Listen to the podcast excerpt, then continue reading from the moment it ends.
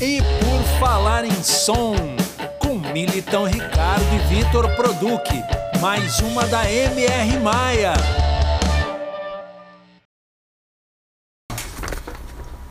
E por falar em som, começa mais uma temporada. Dessa vez estamos aqui no, no estúdio do Gabriel Boizinho. Nascido Gabriel Azambuja e ele usa esse nome de Gabriel Boizinho. É, quem já viu como é que ele ataca as peles de uma bateria entende por quê. É, né?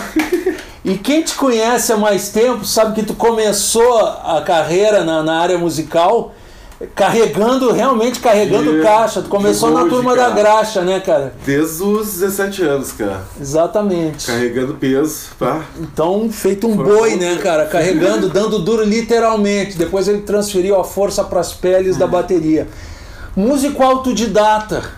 O Gabriel é conhecido como baterista, mas na verdade ele toca guitarra, baixo, arranha no teclado, canta, compõe e aí veio uma carreira de 20 anos com a banda Cachorro Grande.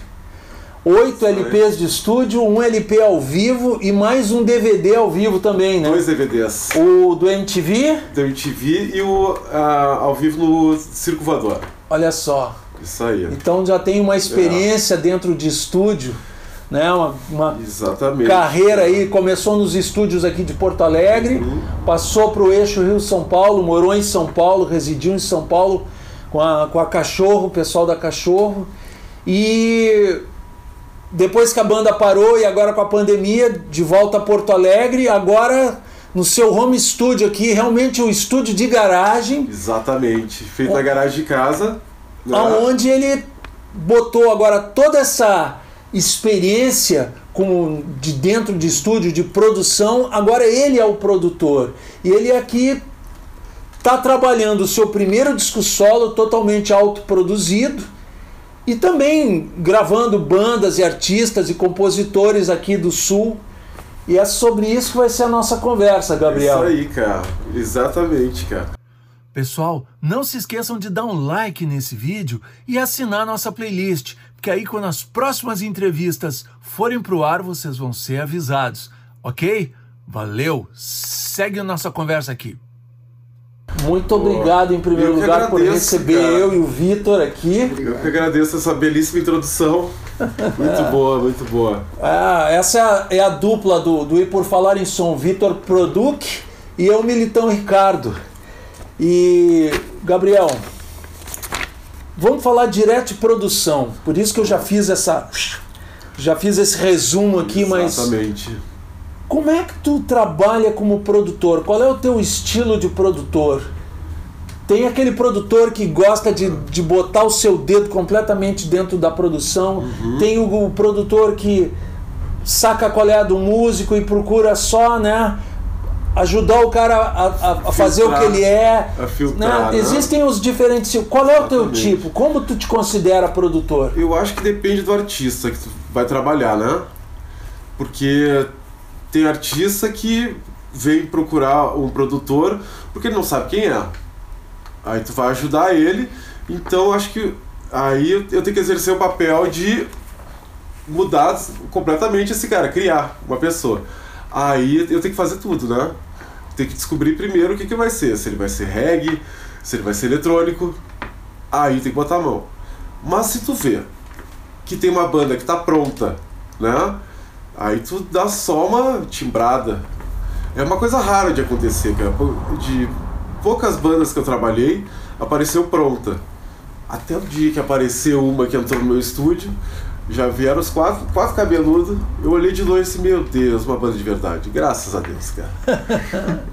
e aí foi, a produção foi isso, foi timbrar apenas. Fiz o time de bateria e deixei rolar. E uma coisa que é essencial, eu acho que isso é o, é o meu principal, que é fazer os caras se soltarem dentro do estúdio. Né? Quase matei alguns rapazes, né? Eles eram novinhos, então. E eu sempre falo assim, tu tá só tocando a música, cara. É, mas tá certo. Sim, as notas estão certas. Mas tu tá apenas tocando as notas, né? Não tá sentindo. Quando vê o guitarrista tá tocando assim, todo encurvado, né? ah, tava tudo certo, a música era muito boa, o arranjo era muito bom, tudo certo, só que não tava vindo a coisa. E ficou por três horas isso. Eu vou contar um caso do guitarrista, que vai resumir isso tudo. E não saía, cara. Era um solo emocionante e tal, e não saía. Passou duas horas e o cara, só um pouquinho, fui lá na sala, peguei o cara, levei ele pra rua. E o que que tá acontecendo, cara? O que que eu. Mesmo cara, ô, velho, não tá saindo. Ele, não, mas tá certo. Não tá, velho. Tu não gosta do Fruciante, cara? O guitarrista do Red Hot Chili Peppers? Gosta, então, velho. Solta esse cabelo, tira essa camisa. O que que tu precisa? O que, que tu precisa? Tu precisa é, fumar um cigarro, tu precisa de uma mulher fazendo striptease na tua frente, precisa de uma flor. Vai lá, velho, toca essa porra. Aí ele foi lá, sem camisa, cabelo solto, eu abri todo o estúdio pra ele. Foi lá, apaguei a luzinha. Ele foi lá e fez um solo maravilhoso, cara. Esse processo de soltar as pessoas é, é bem difícil, mas é bem divertido, cara. Vou contar o outro, pode? Deve. Uh, tinha um cara que eu fui gravar a música dele, era uma música sobre ódio. Que ele fez uma singela canção para a irmã dele. E ele tocou a vida inteira com a guitarra, ele era meio punk. Tocou e cantou a vida inteira com a guitarra na mão, né? E punk rock, né? Mal tocado, mas punk tem que ser mal tocado. O que, que tu faz para esse cara? Sair, é, deixar a guitarra de lado, botar o microfone na frente dele, com os braços para trás para cantar. Não sai, né, velho? De jeito nenhum. Ainda mais sobre ódio, né? Aí começa. Ah, não saiu. Tá, pega a tua guitarra. E aí saiu o som da guitarra no microfone.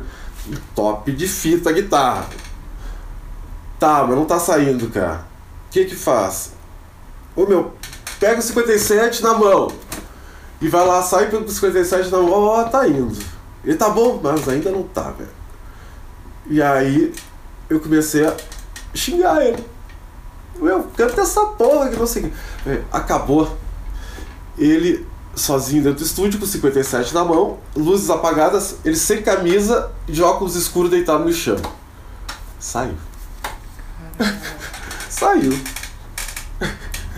Quer dizer que tu, tu, tu a tua maneira de produzir, tu, tu, tu tem que tirar dos caras tem o que, ele tem de melhor e tem que achar o caminho para isso. Exatamente, tem, cara. Tem alguma coisa de psicólogo aí. é tipo que... isso, cara. Eu já começo falando assim, cara, a gente tem que achar isso.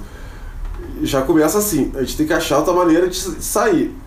Tem que ver se é te dando rosas, é, gritando contigo, ou enfiando um gelo no teu cu.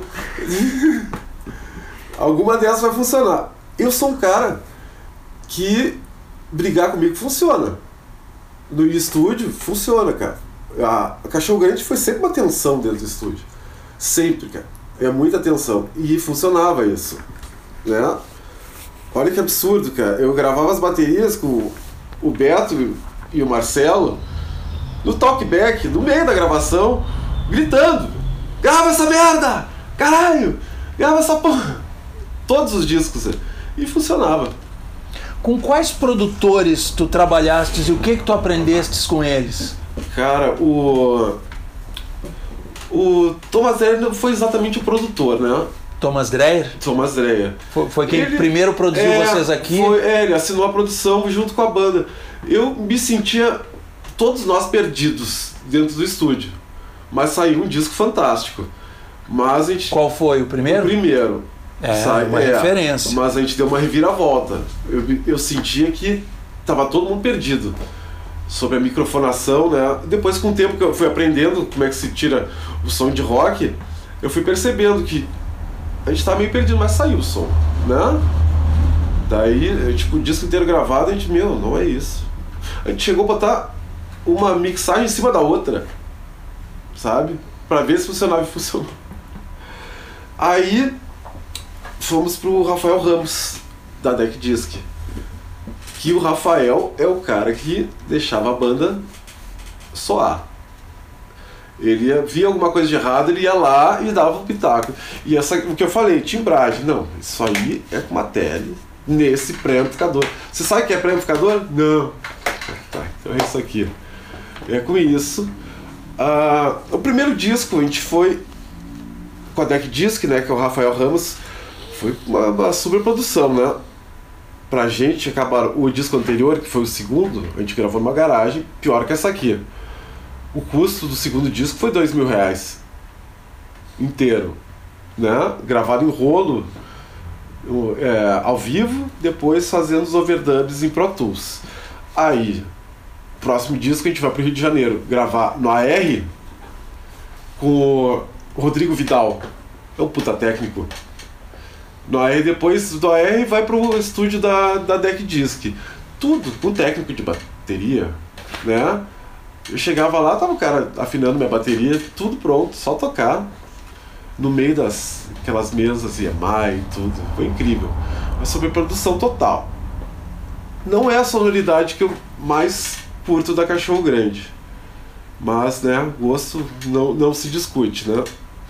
E qual é que tu mais gosta? Tu Vou mais chegar gosta? lá. Aí, o próximo disco é o Todos os Tempos.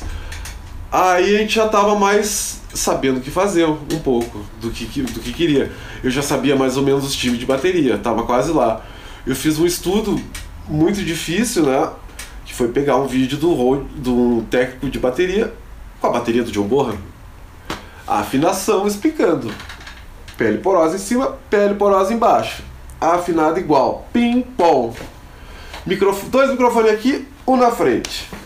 Não funcionou os microfones, mas a afinação funcionou muito bem.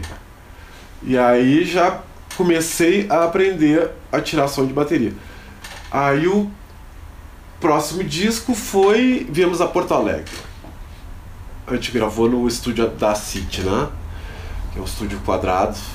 Coisa estranha, né? É uma coisa que se diz, né? Não, não é bom ter ângulos de 90 graus, né? E tem uma uma lenda em Porto Alegre que som de bateria vem no, na sala B do, do da City. né? Eu fi- fiz questão de gravar todos no ar. né? Mas a gente tinha que fazer uma cama de cobertores e tal. Nesse disco, eu acho que eu tinha umas oito baterias para timbrar. Aí eu fiz todo o som de bateria. Foi um aprendizado incrível. Incrível. Eu lembro que não saiu o som de bumbo de jeito nenhum. Eu testei uns três bumbos. Aí eu consegui um bumbo 24 Ludwig. Maravilhoso. E eu passava horas afinando a bateria. Eu achava que era horas. Horas não saiu o som. Aí eu peguei uma. Desculpa a Gretchen, tá? A Gretchen bem melhor. Mas peguei uma Ludwig do Ringo Starr. Do jeito que saiu do carro, montei, tum, tum, tum. Meu Deus, gravei seis músicas com ela. Nem afinei. Somzão, muito bom. Aí, após esse disco, a gente se. Todos esses foram com o Rafael Ramos, né? A gente saiu da Deck Disc e foi pra trama. É bom, Eu nunca pude falar isso na minha vida. A gente acabou com botando um cara pra produzir o disco. Eu não vou nem falar o nome dele. É, eu não odeio ninguém na vida, só essa pessoa. Ele quase acabou com a banda.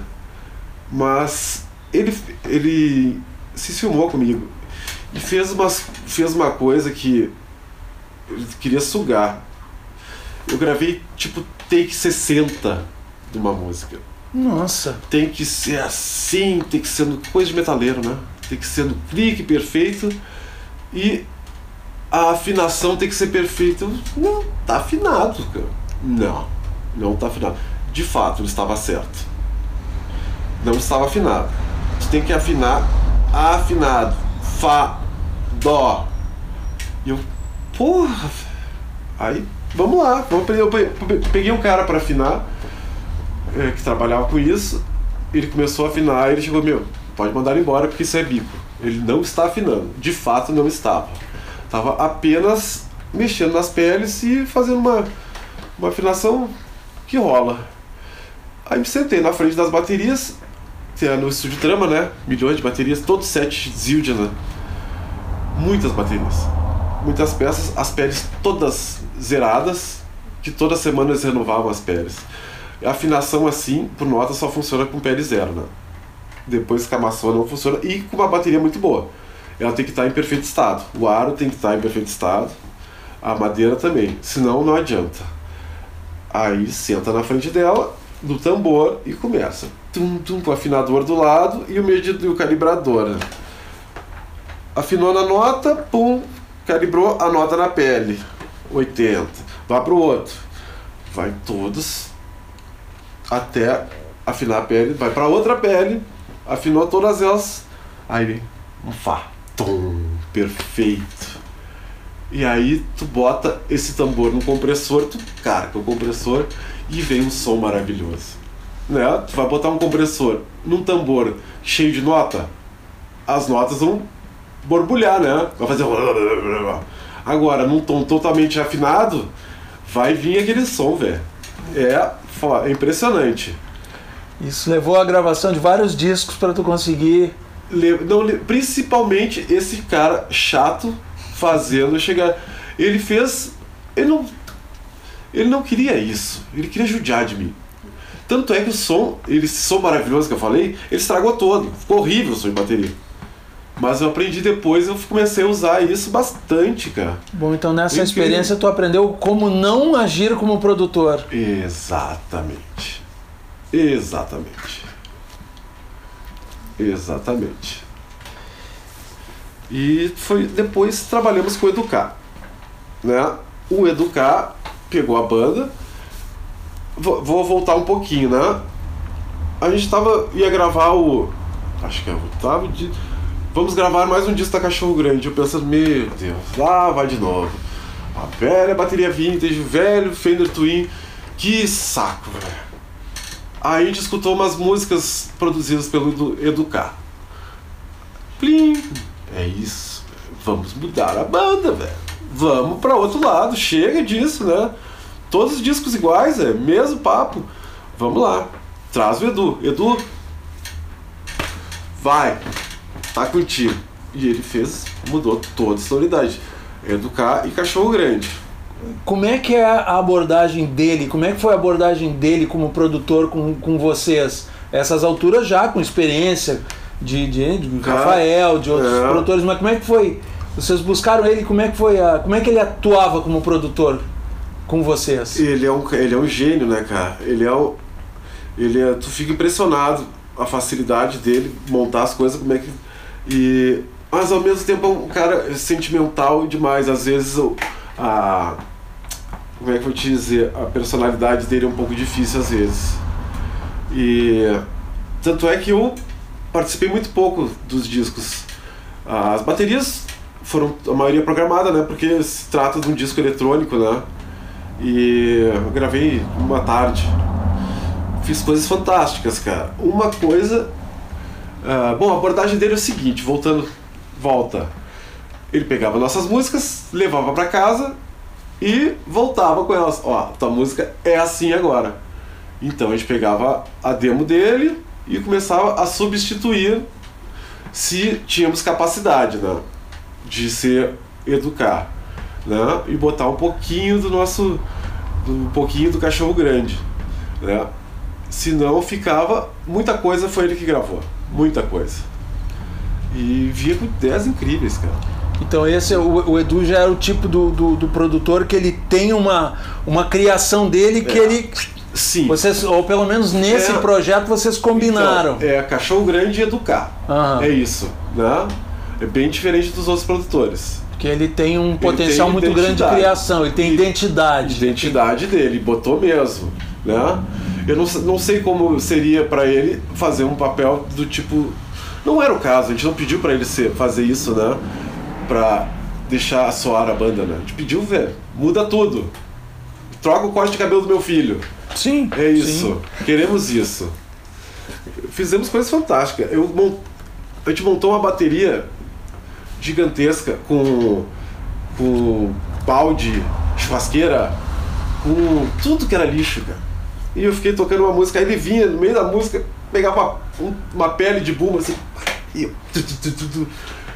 e rolando a música e ele falou, "Pá, aqui, aqui, aqui, aqui. Ficou fantástico, velho. Muito bom. Muito bom. E a gente ia fazer uma trilogia. Mas não aguentamos. Ficou só dois. E, e Gabriel, é, e daí tu, tu acha que hoje no teu home studio aqui tu traz essa bagagem deles tudo Totalmente, cá, cara. um Totalmente. um pouquinho Pega um, de po- cada um. um pouquinho de cada um, cara.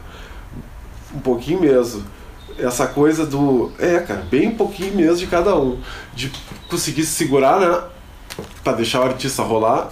Mas calma, né? Calma que ele vai conseguir. Deixa ele se soltar. Né? Ou então, meu, dá isso aqui. Vamos mudar essa porra, né? né? Vamos mudar totalmente isso aqui. Não vai ser guitarra. A gente vai gravar agora o. Vamos gravar é serra elétrica. É, essas coisas. Não, Já emendo a pergunta já com, com alguns exemplos do que, que tu já produziu aqui. o, comecei a produzir, cara, no meu outro estúdio. Ah, aí fiz algumas coisas do Cobaia. Esse estúdio aqui ele me acompanha pra tudo que é lugar. Ele foi pra dentro do apartamento, né?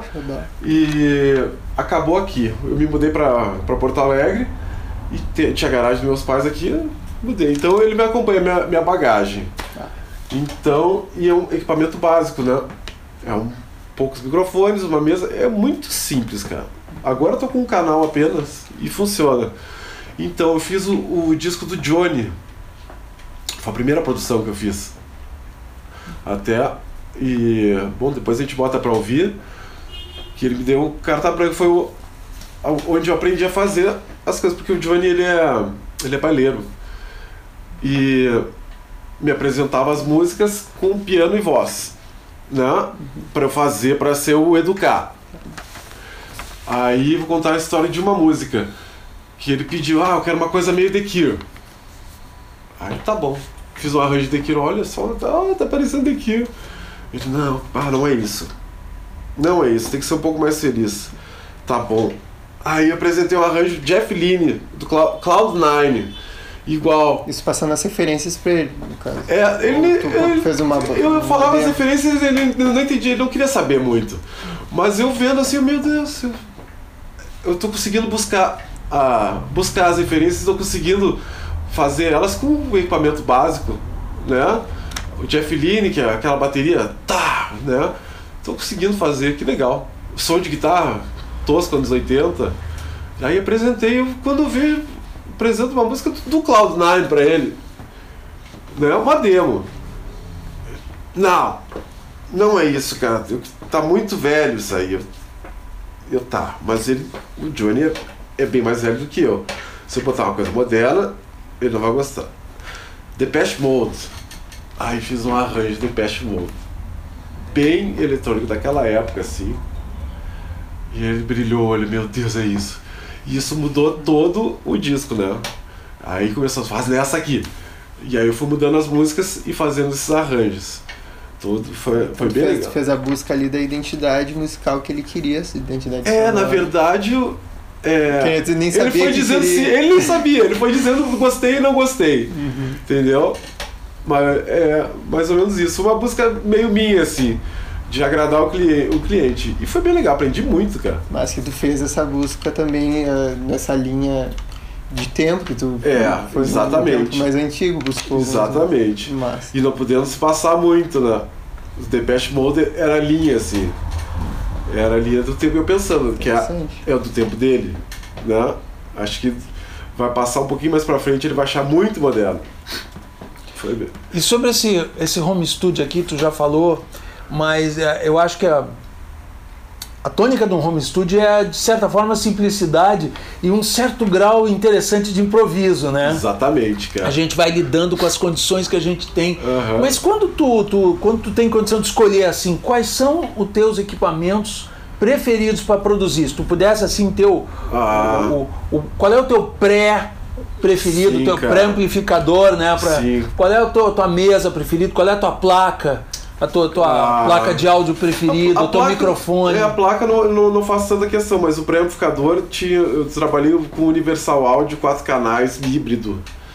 Ah, fantástico, que passava de valvulado para transistor com compressão. Para, muito bom. Quatro canais aí, valvulado, não precisava mais nada. E um par de ES, cara. O microfone bem básico. Isso, isso tudo era do meu ex-sócio, era um parzinho de ES. Um 57. Qual é o microfone? É um ES. Eu vou- vamos descobrir depois. A gente EES. É, cara.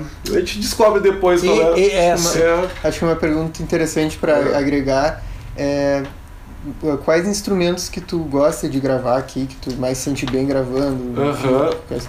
Aqui a bateria aqui é bem complicado, porém eu fiz uma salinha ali e eu, esse dia eu botei um microfone e ficou um somzão. Aí tu fez uma muito bom. ambiência. Eu uso bastante, eu não faço replace no programa, né?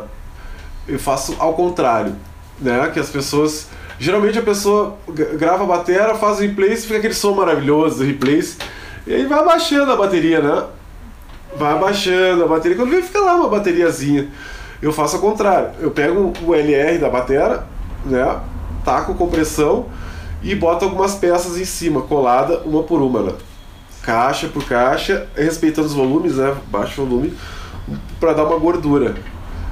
Esse é o som de bateria, fica. eu Quer que- dizer, tu, tu, tu, grava uma bate... tu grava a bateria inteira, senta ali e toca a bateria Isso inteira. aí.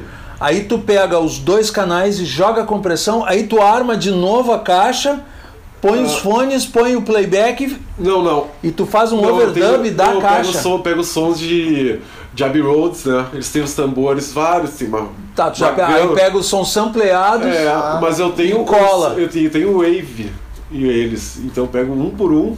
Porque eu, eu não costumo editar a bateria só se for uma coisa eletrônica, de botar ela no grid totalmente, porque perde toda a emoção. Uhum. Então é um trabalho assim de umas três horas pra bumbo e caixa pra começar. Né? Quer dizer, tu soma as coisas então. Então, soma o som o da, da tua execução acústica Exatamente, vou ali e grudo um tamborzinho, com uma, um sample, com uma gravação é, sampleada. uma caixa um pouquinho mais gorda, um bumbo um pouquinho mais grave, mas bem coladinho em cima, senão ele dá, ele mata o som, né? Tu mistura os dois mundos. Exatamente, cara. Boa. Pra tons é muito bom, cara. E uma pergunta assim, é, como tu chegou nesses samples? Tu chegou a gravar cada um deles ou internet? Cara, primeiro eu aprendi a. O Bruno Med me ensinou a fazer isso, mas da outra maneira, mais sampler do que batera. E o, o Dudu, que vocês vão fazer um programa com ele, que é do Cobaia. O Eduardo Nichelle. Isso aí, ele me ensinou a editar a bateria como se deve ser editada. Que é uma. É, é pica. Não, trabalho. É um problema porque pode dar cancelamento de fase. É muito fácil dar cancelamento. E, e flanger. Então tu vai. Imagina, tu tem. Às vezes 10 microfones para editar. Né? E aí tu não pode botar. o- Tu bota o boom no grid. Tu vai no microfone do, canal do boom e bota esse boom. Daí na caixa tu vai na caixa. Só que aí tu arrasta os outros overs. Aí vem, vem o, cancelamento. É bem difícil, É, é cara. difícil. Mas, é como falou, velho, é matemática. Tu senta, pode até ouvir uma música junto. Fica conversando e vai. Montando ali. Ouve de vez em quando, é uma matemática. E eu não costumo, como eu disse, não se trata de uma música eletrônica que tem que estar no grid, né? Eu não costumo botar ele muito, né? Senão mata a execução, né? A espontaneidade. É, mas é bem mais fácil, né, cara? Porque daí eu vou Ctrl C, Ctrl V no. Né, pra botar o, o, o sample. E me diz uma coisa, qual é o perfil, na, na tua opinião, qual é o perfil técnico que um produtor musical tem que ter hoje em dia? É, vamos pensar. Ouvir o artista, né? É, o produtor, se ele não está sendo contratado para ser ele, né? Então não seja ele, né? Porque geralmente o cara quer dar, eu vou dar a minha, a minha cara para isso, né? E às vezes a cara do, do cara não é tão legal assim, né? Então o cara quer se meter. Às vezes o cara, o ego atrapalha o artista, né? O cara se acha. é, de repente ele tá com um puta artista na, na mão, né? Que encanta as pessoas, mas ele se acha. Ele não consegue encarar aquilo e acaba estragando, cara, a pessoa, né? Tem que ter o ego. É o ego, né? O produtor tem que ter o ego no seu lugar. Né? Mas, ao mesmo tempo, tem que se impor às vezes, né? Se impor. É. Tem que botar o cara sem camisa né? Uma coisa. Aquela parte psicólogo que a gente falou. É, cara, e uma coisa muito curiosa que acontece com ba- bandas iniciantes, assim. que Eu faço também junto uma. Tento profissionalizar, né? Separar, ah, fazer eles entender que banda briga, que isso. Isso vai acontecer, né? Isso vai acontecer. Banda é assim. Tem um que não tem dinheiro, cara. Sabe? Tem um que não tem dinheiro. Ele não vai ter dinheiro para ajudar a banda. Se tem um que tem dinheiro na banda, então bota esse cara para investir. O momento que a banda ganhar dinheiro, vocês devolvem pro cara. Mesmo sabendo que isso não vai acontecer. Mas, é.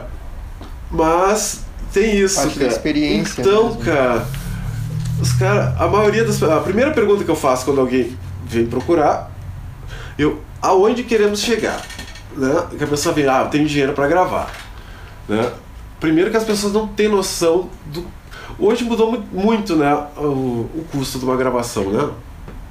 Antigamente do- o custo de gravar um disco em estúdio, né, mandar fazer é caríssimo, né, cara? A gente sabe, não- então as pessoas vinham com eu quanto dinheiro? E as pessoas diziam, ah, tem isso aí, cara, isso não, não paga nem as. não paga nem uma semana de estúdio. Né? Então vamos, mas vamos pegar esse dinheiro e vamos trabalhar. Mas onde você quer chegar com esse dinheiro? A primeira coisa que as pessoas falam é eu quero o sucesso. Tá, mas tu gosta da tua música? Ah, minha música. Mas tu. Tu quer ser um artista, né? Tu quer cantar, tu quer fazer bastante show. Não, quero. Ele que fala que quer fazer show, mas na verdade, na verdade ele quer sentar na, na frente do Jô Soares, que é dar entrevista. E quer. Né? São poucas pessoas que têm esse, esse centramento de querer trabalhar só música, né? De ter uma carreira musical. E não o sucesso, né? Né? O sucesso pode ter, mas vai rapidinho. E se tu não tiver, não tiver dinheiro, não tiver talento e força, né, vai rapidinho, daqui a pouco todo mundo se esquece. Né? Então, no processo, a pessoa começa a desistir. Então, 60% das bandas que estão começando, que querem se profissionalizar, eles acabam desistindo. Caramba, vou ter que aprender a cantar. Vou ter que tocar Ah, vou 5 ter horas que por tocar. dia. Aí termina o processo, show de lançamento da banda. Gravamos o disco, conseguimos fazer daí, vai lá todos os amigos, né? Aí lota um bar e tal, e, e a banda faz o show legal. Ah, encheu de gente. No dia seguinte, por que, que eu não estou tocando na rádio? Quantos, quantos mil discos eu vendi ontem de noite? E aí se decepcionam com isso. E acabam, ah, eu vou voltar a ser advogado mesmo. E tá tudo certo. Se a música é. Ah, tem que viajar seis horas. Eu não, vou ficar em casa. tipo, mas cara, tu vai fazer o show inteiro, tu não aguenta três músicas cantando. Vai fazer aula. Pô, vou fazer. Daí faz duas aulas de técnica vocal, que é uma pica. Fazer aula de técnica vocal desde o início é muito difícil. Se tu não tem o, o talento ou a- cantou a vida inteira errado, eu sei porque eu fiz isso. eu fiz três aulas de técnica e fiquei com câmera na cara. É muito difícil. Mas eu vou voltar. E tecnicamente, hoje em dia, o que que um produtor assim que, que o que que ele tem que dominar em termos de equipamento, de, de, de, de, de técnica, de ferramenta de produção é fundamental hoje? Então, as coisas estão tu- todas segregadas, né? O produtor, na verdade, ele não precisa, não precisaria encostar no computador, não. Ele fala pro técnico de som, eu quero isso, né? E o técnico de som, eu quero que o som saia assim. O técnico vai lá e faz, né? Ah, eu quero que esse som aqui usa. Claro, tem que ter uma noção de, de pré-amplificador, mas como a gente tem tantas ferramentas dentro do computador, ah, tem que no mínimo saber o que, que funciona cada uma. Né? Então sabendo que o compressor vai. Eu, por exemplo, eu uso um só um compressor para tudo, cara. Entendeu? Ele faz o papel dele. Se eu quero mudar o. Não, não faz muito sentido mudar do, do compressor tal pro VCHAR, pro VMI, né? Algumas coisas precisa. Mas o cara sabendo como funciona já, já tá ótimo. E noções de, de arranjo, né? De, de. Me fugiu a palavra, de harmonia, né? Então é saber onde quer chegar. né? É importantíssimo, né, cara? Porque E é isso. Qual é a, qual é a workstation que tu tá usando hoje em dia? Eu estou usando o Workstation para te ver. Eu, a, das FASM, a Workstation seria o, o, programa, o programa. O programa de gravação. O Reaper. O Reaper. É, acabei usando ele. Eu usava. Tá gostando? Sim, cara, bem simples, cheio de cheio de plugins ativos e pode instalar tudo que é tipo de plugin. Como eu disse, é o, é o Fuca, né? É um Fuca, tu pode botar uma. Tu conserta ele com um chiclete. Né? É bem e leve. Né? Às vezes eu gosto de entupir de, de coisa, distorção e, e coros e tal. Então ele aguenta, segura o tranco. Então teu- a- a- aqui o teu, o teu home studio hoje, tu É. tem é, Um computador básico. computador básico. eu, eu gostaria de o meu Mac queimou, eu tenho um PC por enquanto e tenho ah, agora eu estou usando uma placa, como eu te disse, a placa para mim não faz muito sentido. É uma entrada normal, né? Na verdade, tu grava uma coisa de cada vez home- aqui no É, home tu- studio. a placa não, não, para mim no meu ouvido não muda a sonoridade. Aí eu uso um pré-valvulado, né? Um prézinho bem simples valvulado para dar uma esquentada. Que pré é esse? Esse é um pré tube pré, cara, da pré-Sonos. Legal. É uma válvulazinha bem simples, dá uma esquentada. Essa é uma dica importante pro pessoal do home studio. Verdade, cara. É um pré-sonos com válvula. É, baratinho, 600 reais.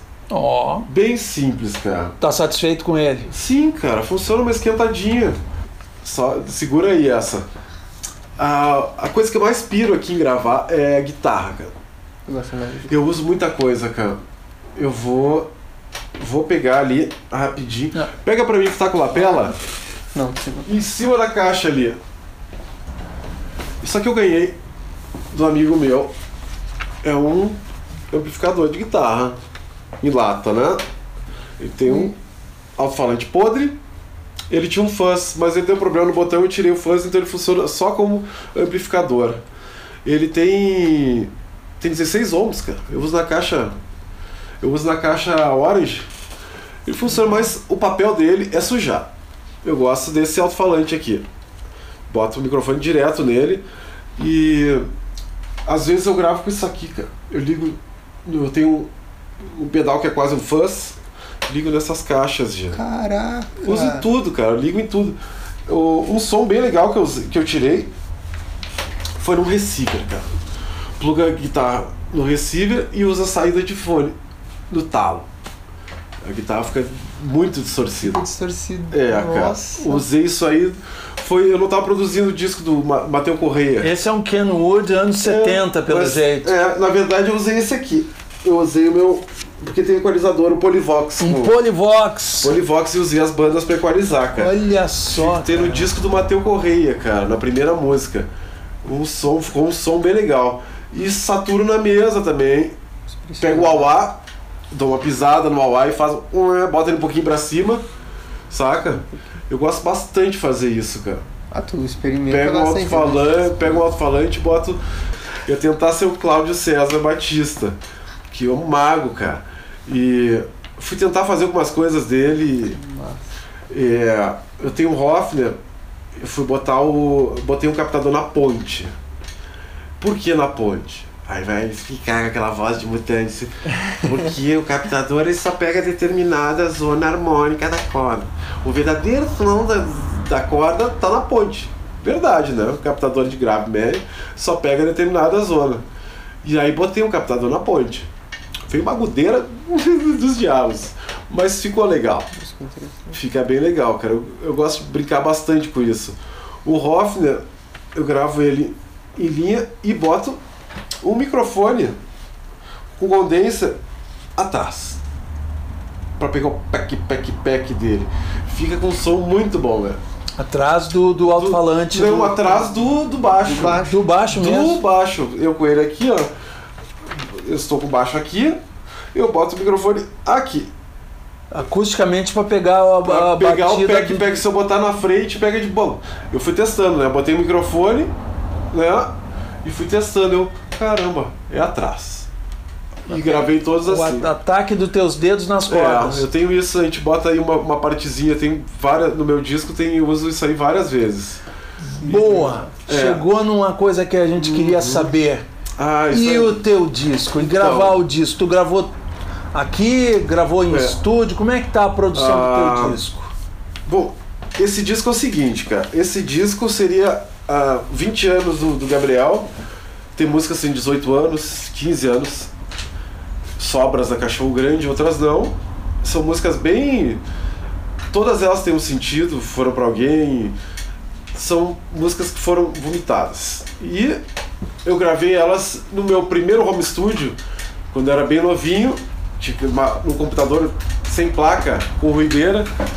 E fiz demos que eu gosto muito. Aí fui pro, fui dono de estúdio e agora eu vou gravar meu disco no meu estúdio maravilhoso. Puta microfonação de bateria, puta violão. E desisti. Eu tenho quatro sessões aqui da- de bateria, puta som, eu- puta violão, guitarra, não, velho. Aí veio a pandemia, eu trouxe pra cá e eu, velho, é isso. Comprei um violão igual que eu tinha na época, que é um violão Lauren. A guitarra é a mesma que eu gravei, que é a minha Stratocaster, que está comigo desde 96. Bateria, dois microfones. A bateria eu gravei melhor porque eu comprei a Gretchen nova, mas o mesmo esquema, com os overs, cara. E tô muito feliz, cara. Eu tentei gravar umas três vezes, velho. E não ficava feliz. Daí eu, cara, isso, é esse som do violão. Tosco mesmo. É pra ser gravado em casa, né? Sem, sem outra pessoa, sem técnico nem nada. Tudo gravado aqui nessa A garagem. maioria, cara. A maioria dos instrumentos. Outras que eu gravei ah, no apartamento que eu tinha, mas o grosso do disco, o que foi as mudanças e os takes bons vieram daqui de dentro. Foi Inclusive bateria? uma bateria. Gravei uma bateria, deu três takes e os vizinhos reclamaram. Aí eu fui para outro estúdio. E- Aí tu captou num estúdio então, Sim, um lugar no, com no isolamento. Dudu, no Dudu. Ah, tá. Ah, aí foi um processo bem, eu diria, depressivo, né? Porque estava passando problemas familiares e trancado por causa da pandemia, sem show, né? Sem dinheiro. E foi uma coisa que me ajudou muito a me manter a cabeça no lugar. Mais ou menos também, mas foi bom porque eu tava focando. Eu, tra- eu gravava e tocava umas 16 horas por dia, 12, sempre tocando. Eu peguei, centrei e, e foi. Agora a pandemia tá voltando, tá na hora de lançar ele. Né? Agora outro processo, né?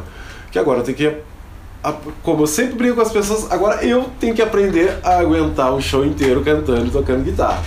Que é outra, outra é, função. outra coisa eu até eu faço, eu consigo, né? Consigo. O problema que eu tocando guitarra cantando só isso. Eu tocando bateria é outra coisa. Então, ah, É um recomeço. mas vamos lá, a gente consegue. É uma. Eu não. Pra esse disco eu não almejo um sucesso. Né? É, eu considero esse disco boa música. O, a função dele é fazer. É, dar uma boa música para as pessoas, né? A fazer as pessoas ouvir música de qualidade. Então, o traço que eu tenho comigo é de toda vez que for tocar ele, tem que ser um lugar de qualidade, com músicos de qualidade. Talvez pessoas sentadas, porque eu não sou Ivete Sangalo de pé no chão. Sou baterista tocando guitarra. Então, velho, eu vou é no ouvido. Então é um será um show e um disco para ser ouvido, né? Então, é. E qual é a produção? Quem tu tá produzindo agora nesse momento? Eu tô produzindo a Monstro Lab. A Monstro Lab é a de um amigo meu, o alemão Ligerini, que era baterista. Ele veio de Portugal, sempre foi baterista a vida inteira. E voltou, veio de Porto, ele morou em Portugal, voltou aqui, querendo ser cantor. Velho papo, onde é que você quer chegar, irmão? Eu quero cantar. Tá, tu vai cantar? Vai virar cantor então, é. Então vá pra aula. E ele foi. E fez duas aulas, mas beleza. E então me entregou o mesmo esquema, as demos dele com, com violão e voz, da maneira dele, e me deu carta branca. Então eu me sinto livre para fazer o que eu quiser, e ele respeita também. E tem ficado, tem ficado bom o processo e já tô na quinta música. É engraçado que tem um- uma puta banda, eu ajudei ele a montar a banda, né? O Gabriel Guedes, seu puta guitarrista. E fui apresentar as demos pro Gabriel, ele olhou, né? Que gravar guitarra, tá- já tá bom isso aí. Pra mim é uma honra, né, velho? O Guedes é um dos melhores guitarristas do Brasil, velho. É muito bom. E ele olhar as minhas guitarras e achar que tá bom, ah, velho, é uma honra. A humildade da pessoa também, que é um fato que guitarrista não tem, né? Guitarrista, se tu deixar, ele quer gravar tudo e o baixo também, velho. E uma mão no teclado. Né? A humildade, ele é um, é um cara muito legal. Inclusive, foi uma das pessoas que me falou pra eu, meu, vai fazer teu disco solo. Foi a primeira pessoa que disse, me deu força. Eu, tá, tu vai, tu toca comigo? Então, o primeiro ensaio era eu com o Gabriel Guedes de guitarrista base. Boa! Então, nesse caso, nesse trabalho, tu tá com, com produtor e arranjador também. Produtor tá fazendo o trabalho de. Exatamente. É, e parceria de- vezes, de e criação Vezes, e algumas musical. vezes compositor também. Legal. Quando falta uma partezinha, eu vou lá e boto um, um pedacinho assino junto. E é uma banda de estúdio, né? Agora ela vai entrar em. A próxima fase. Vai entrar em. A pandemia está se abrindo, vai fazer o primeiro show. Mais uma. Mais uma fase. E tu vai tocar junto? Se eu acabei. Eu acabei gravando as baterias, né? Vai como baterista, Vou como com bate- guitarrista? Não, vou como baterista. Legal. Acabei entrando na bateria da banda. Né? Massa. O Alemão é um grande brother meu, a banda, os caras são gente boa, todo mundo. Foi eu que montei a banda. E. Então é isso, cara, me sinto bem. Me sinto bem. Eu confio no alemão. Ele é um cara que eu vi, eu acompanho ele desde pequeno. É um cara que sempre almejou as coisas ele vai lá e consegue, né? Vou abrir um bar, vai lá abre o bar. Vou lutar jiu-jitsu, campeão de jiu-jitsu. Asa delta, tá? Asa delta. Vou fazer cagada, vai lá e faz uma cagada. Sabe? E eu confio nele, ele vai, vai bem. Muito bom. Tem mais alguma pergunta? Eu acho que a gente pode se encaminhar para as perguntas mais de mercado. né? Vamos lá. Como é que tu tá vendo hoje o mercado? Nós estamos no final da pandemia. Uhum. Como é que tu tá vendo o mercado agora e o que que tu projeta aqui para frente para a retomada do trabalho? Ah, vamos lá. Bom, no meu caso, né? Eu sou a vida inteira de rock, o cara, eu sobrevivo de show, né? Não é de venda de disco, não é de patrocínio. Hoje em dia, o arti eu acho isso um absurdo. O artista hoje em dia, ele é músico, ele é visto não pela quantidade de discos, mas sim o views do, da sua imagem e tenho que trabalhar a sua imagem, tem que ter tantos vídeos por semana, tem que ter todo um processo. É, eu não, não, não gosto disso, não consigo ser isso, né? E acabo sofrendo as consequências de não, não almejo um sucesso, mas eu sofro as consequências de ter que batalhar mais para conseguir sobreviver. Então, uma das coisas da- do mercado hoje em dia é a imagem, né, velho? Tu tem que ter, e não é fácil, não é com equipamento básico, tu tem que penar, velho, pra ter uma imagem boa, né? Senão parece a careca, a barriga, né? Fazer clareamento nos dentes, né? Aprender a falar direito. E música que é bom. Que horas que vão ouvir a música? No Instagram não, toca música.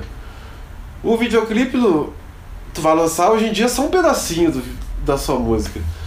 Ah, as pessoas não ouvem mais de 5 segundos de uma música. Tu não lança mais disco, não sabe o que é disco, né? Não, tu não tem um trabalho de, tipo, o meu disco agora, eu vou lançar dessa maneira porque é uma coisa minha. Depois os próximos eu não sei como é que vai ser.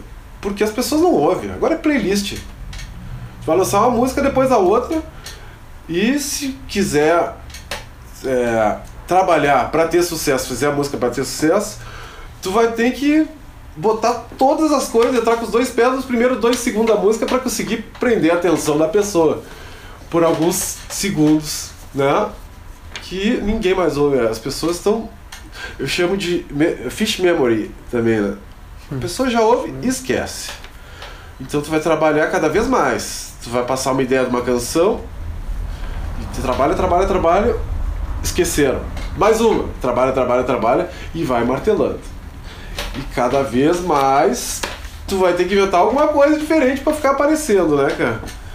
E uma hora uma hora explode, né? Que nem nos filmes, né? né?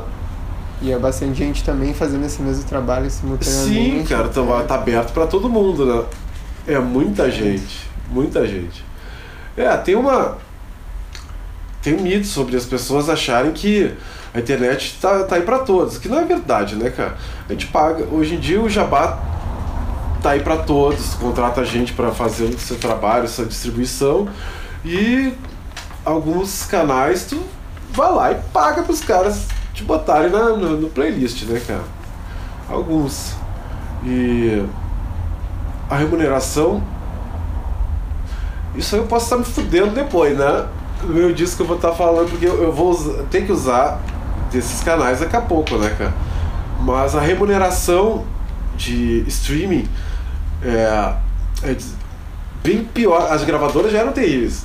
O streaming é 10 vezes pior. Eu ouvi uma história um tempo atrás de que o contrato de streaming foi feito há muito tempo atrás, quando a internet era quase discada. As gravadoras aceitaram. Eles caras. Ó, oh, tem um trocinho aqui, ó, a gente vai fazer música pela internet. Os caras. Música pela internet? né? Vem cá, pá, tá, velho, vai lá fizeram qualquer coisa. Aí hoje em dia é isso, cara.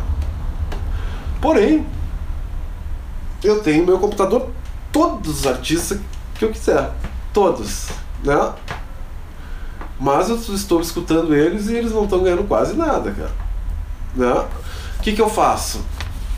Não entro, tiro minhas músicas, só vou ouvir minha música pagando certo, vou ficar no esquecimento. Então eu sou obrigado a entrar nessa porra. O Neil Young tentou, né? Madonna tentou. Muita gente tentou não ter que fazer. É uma nova fase da música que cada vez menos cultural, né? Bom, e, e considerando. Só para terminar, sim, sim. só para terminar. Porém, tem um lado bom. Ninguém dá bola pra porra nenhuma mesmo. Então a gente pode lançar o disco mais doido do mundo. Né? Se a nossa intenção não é ter um sucesso, uma coisa pop, e uh, está aí para todo mundo ouvir, vai lançar igual, vai estar no meio de todo mundo, eu posso fazer a maior doideira do mundo, sem me preocupar com ser, com o preconceito, né? Isso é legal. Isso é legal. Isso é legal. Sofra as consequências depois. Gabriel, acho que nós vamos encerrar por agora. Nosso tempo está encerrando, mas Depois eu quero eu, te agradecer. Eu que agradeço. Cara, o papo foi sensacional. É, o nosso objetivo era esse, era conhecer a tua faceta de produtora, essa tua experiência, tanto como produzindo e buscando o som da bateria, como tu como criativo, né, que, Legal, que dá o suporte para que outros artistas possam conseguir colocar, né, Tomar. antigamente ia dizer, ia colocar na fita, colocar na lata, hoje em dia é colocar na colocar na rede, colocar na rede o seu trabalho. Pessoal, muito obrigado e até uma próxima edição, Gabriel. Isso aí. Cara, fazer o um merchan meu, se alguém quiser. Ah, é, tem o um merchan. É, tem merchan, alguém... tu tá dando curso também. Cursos, produções também, aula, cara, tudo. Mas é isso. Aulas, produções, gravações, músico, tudo. Estamos aí livre. Então tá dado o recado. Ok. Mais uma vez, Gabriel, obrigado. Vitor. Vamos lá, cara. Valeu. Valeu. Até o próximo episódio de E Por Falar em Som. Um abraço, pessoal. Valeu! Um abraço. E Por Falar em Som é apresentado, produzido e editado por Militão Ricardo e Vitor Produc. MR Maia, música e conteúdo sonoro.